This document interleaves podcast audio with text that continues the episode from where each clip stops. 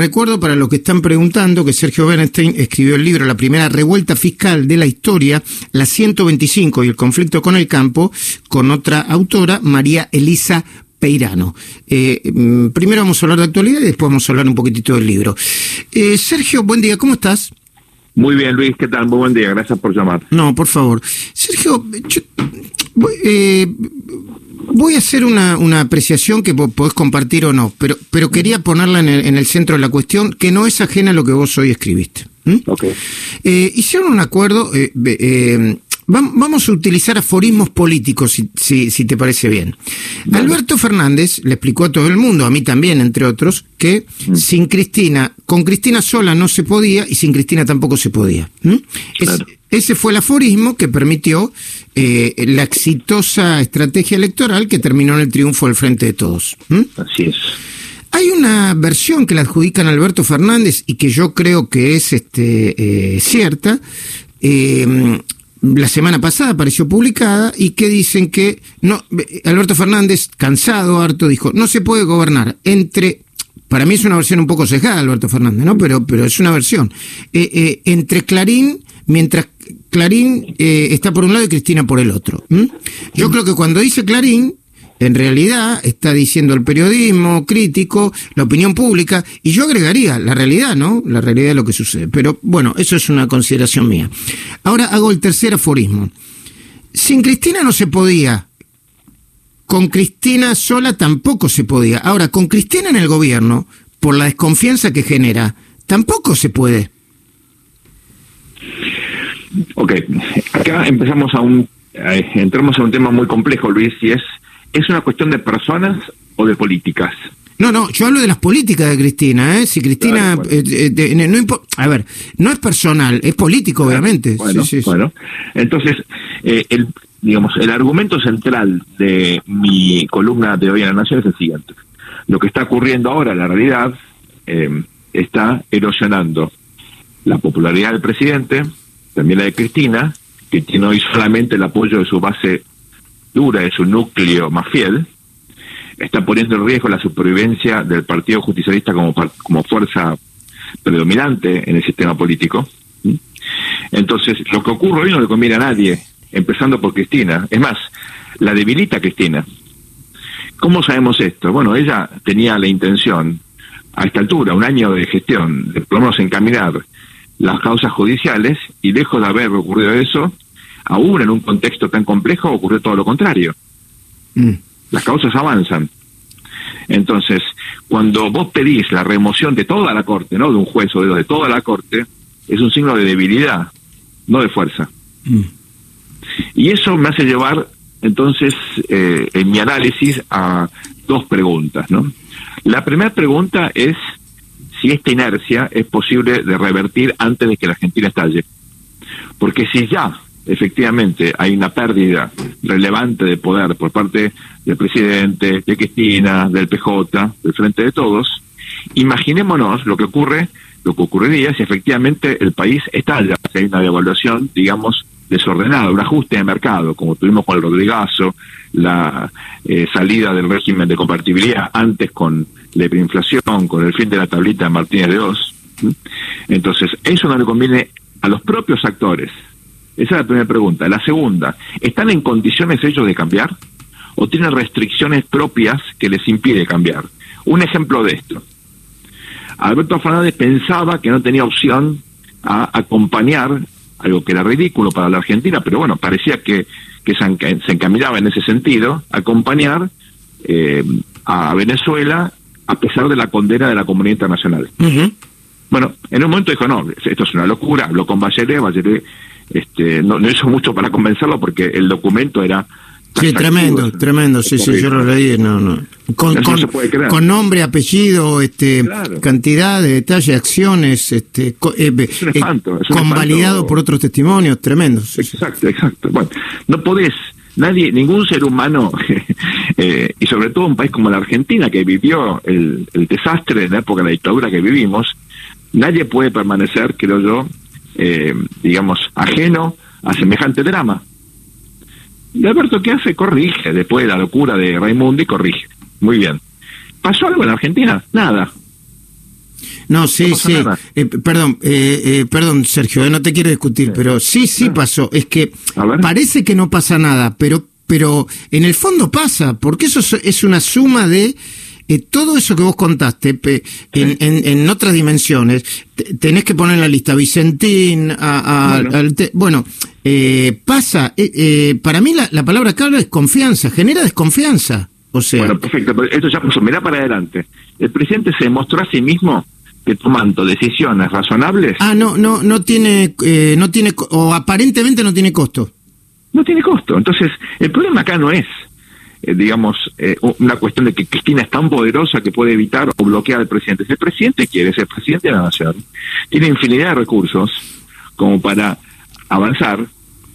Lo van a insultar. Bueno, te insultan en la vida siempre tome la decisión, no las tomes, estás en la presidencia, sos un juez de línea. Si levantar la banderita te insultan, si no levantar la banderita también te insultan. Entonces, bueno, tenés que, eh, digamos, dejarte influenciar por las presiones o los insultos, si no, si hay lo cobras y punto. Y yo creo que el presidente está en condiciones de modificar eso. ¿Ah, y lo más interesante, que a Cristina también, a, Cristina también le conviene eso, porque es ella la principal perjudicada. Sí, es una, es una mirada optimista esta, porque esto, a ver, yo, si vos me preguntas a mí, yo también pienso eso. Es más, eh, hay una, hay un razonamiento todavía más sencillo. El presidente es el presidente. Por más que la vicepresidenta tenga voto, territorio, el presidente es el, eh, tiene el peso de la autoridad presidencial, ¿no? Claro. Eh, Ahora, hay en, en el propio Alberto, hasta, hasta hoy, ¿eh? no sé si mañana será diferente, y, y, y en el albertismo que no existe, y en los gobernadores, una especie de, yo te diría, de pulsión de que si contradicen a Cristina se rompe todo, incluidos ellos mismos. ¿eh? Déjame entonces ir al, otro argumento de mi artículo de hoy, que es el siguiente. El sistema funciona tan mal en Argentina que todos los actores se perciben débiles. Todos. Mm. O sea, acá es una situación en la cual Cristina cree que está siendo amenazada por el imperialismo, Clarín, la oligarquía, la pata financiera, etcétera, etcétera. El presidente ve límites por todos lados. El sector privado cree que lo van a expropiar. Este, los pobres saben que le van a sacar la plata, eso es lo único seguro, digamos, ¿no? Este, eso va a pasar seguro, lamentablemente. Eh, todos los días con cada evaluación le sacan un poquito más de ingresos, gente que no tiene nada. Eh, pero digamos, cuando pasa eso, que todo el mundo se siente débil, independientemente del poder que tiene, y siente que lo peor está por venir, ¿cuál es la, reacción lógica? Bueno, o salís a defender lo tuyo o te vas, ¿no? Entonces, fíjate que está pasando eso. La gente o sale a la calle desesperada porque cree que sí, injusticia, o se las toma. Mm. Entonces, yo creo que esa situación de límite no puede seguir eternamente, digamos, sin un desenlace y me parece que nos estamos acercando a ese desenlace que espero que sea ordenado, planificado con un presidente que esté a cargo, que asuma su responsabilidad y que utilice todos los recursos de su oficina que son infinitos, entre ellos llamar a un acuerdo que él prometió con las fuerzas políticas, con la oposición y gobernar de forma tal de satisfacer al conjunto electorado y no a la base más fiel a Cristina que representa un tercio de la sociedad argentina pero que de ninguna manera es mayoritaria. Bueno, Sergio, eh, está, bien eh, eso que planteas y sería lo ideal. Ahora yo te planteo la hipótesis eh, pesimista, no la hipótesis pesimista, los antecedentes inmediatos. La palabra de Alberto Fernández no, no está ya devaluada este, de tanto ir y venir de tanto tomar en cuenta antes de tomar cualquier decisión importante la opinión de Cristina o del sector del Frente de Todos que representa a Cristina? Hay un desgaste importante, indudablemente, en el presidente. En parte eso se debe a que comunicacionalmente él se expone demasiado, ha entrado en contradicciones flagrantes, pero lleva un año de mandato y faltan tres años más. Y es el presidente de la nación y tiene infinidad de oportunidades para recomponer su liderazgo. Nunca un gobierno es algo lineal y estable, siempre tiene ciclos, tiene momentos mejores, peores. Bueno, está 2-0 abajo, pero van 30 minutos del primer tiempo, tiene todo para remontarlo. Está excepto que hace lo mismo. Está bien, está bien, esa, esa mirada futbolera, futbolera y optimista. Explícale a, lo, a, los, eh, a, la audiencia de CNN Radio qué es la primera revuelta fiscal de la historia, la 125 del conflicto con el campo, el libro que escribiste y que ya está en las librerías y que se puede conseguir, que escribiste junto a María Elisa Peirano.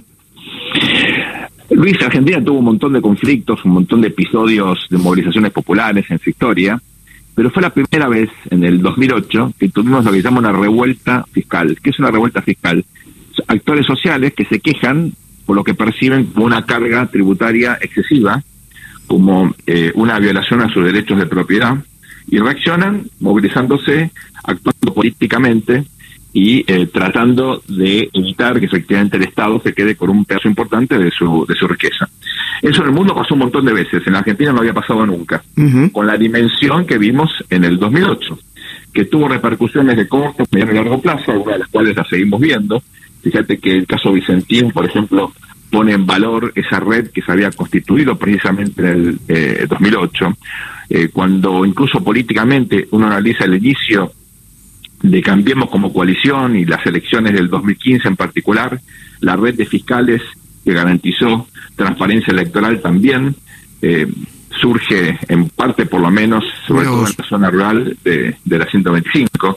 Hay una cantidad de reclamos institucionales que involucra a grandes poblaciones de las ciudades, no es solamente un movimiento rural, eh, que es nuevo, es novedoso, y eh, por el otro lado, cuando uno analiza el origen de la grieta, carta abierta, la guerra contra los medios, el origen, el origen de la campo, etcétera, fue precisamente ese punto de inflexión. Con lo cual, para un lado y para el otro, ideológico a la Argentina, ese fue un acontecimiento crítico, una coyuntura fundamental, un punto de inflexión. Analizamos eso y eh, también evaluamos por qué un sector tan importante como el agroindustrial, que siempre es el corazón de la economía argentina, carece todavía hoy, curiosamente, eh, está tan de, de comunicación. Claro, está tan subrepresentado, ¿no? Vos decís subrepresentado porque no tiene porque no tiene suficiente representación en el Congreso, en los gobiernos, ni en los medios, decís, ¿no? Exacto, no tiene capacidad para reproducir en términos comunicacionales la importancia estratégica que tiene en términos económicos e incluso en una forma de vida que es muy importante, que se llama la ruralidad, que es una manera distinta de entender la vida cotidiana. Gente que eh, vive en pueblos pequeños y medianos del interior, que está muy informada porque está metida en los medios, porque tiene acceso a Internet, porque trabaja en una economía muy globalizada. Uno dice, pero es el campo, ¿no? Pero la tecnología que se aplica al campo y el conocimiento de los mercados y, digamos, eh, la modernización de las prácticas cotidianas de producción pone a esta gente en la zona más de vanguardia en Argentina. Entonces, lejos de ser una zona atrasada, es recontra, eh, digamos, moderna y conectada. Y yo creo que todo eso no se refleja en nuestro digamos, mapa comunicacional, ¿no? Y eso, mm. la verdad que es un enigma que el campo, me parece, debería reflexionar. ¿Y qué ves en el futuro? No, no te quiero espolear el epílogo, pero ¿qué ves en el futuro en, en cuanto al, al, vínculo, al, conflicto campo eh, eh, eh, y, la grieta, al, a la representación, a lo que, a lo que puede suceder políticamente con este sector? Bueno, va a depender de lo que hagan los actores. En principio, lo que yo creo es que el éxito del campo no puede medirse solamente si al campo le va bien, regular o mal. El éxito del campo es que la sociedad tenga una multiplicidad de motores de desarrollo modernos que exporten, que sean también tan dinámicos como el propio segmento agroindustrial. Por ejemplo, la energía, la minería, la pesca, los servicios profesionales de exportación, la tecnología la información y las comunicaciones.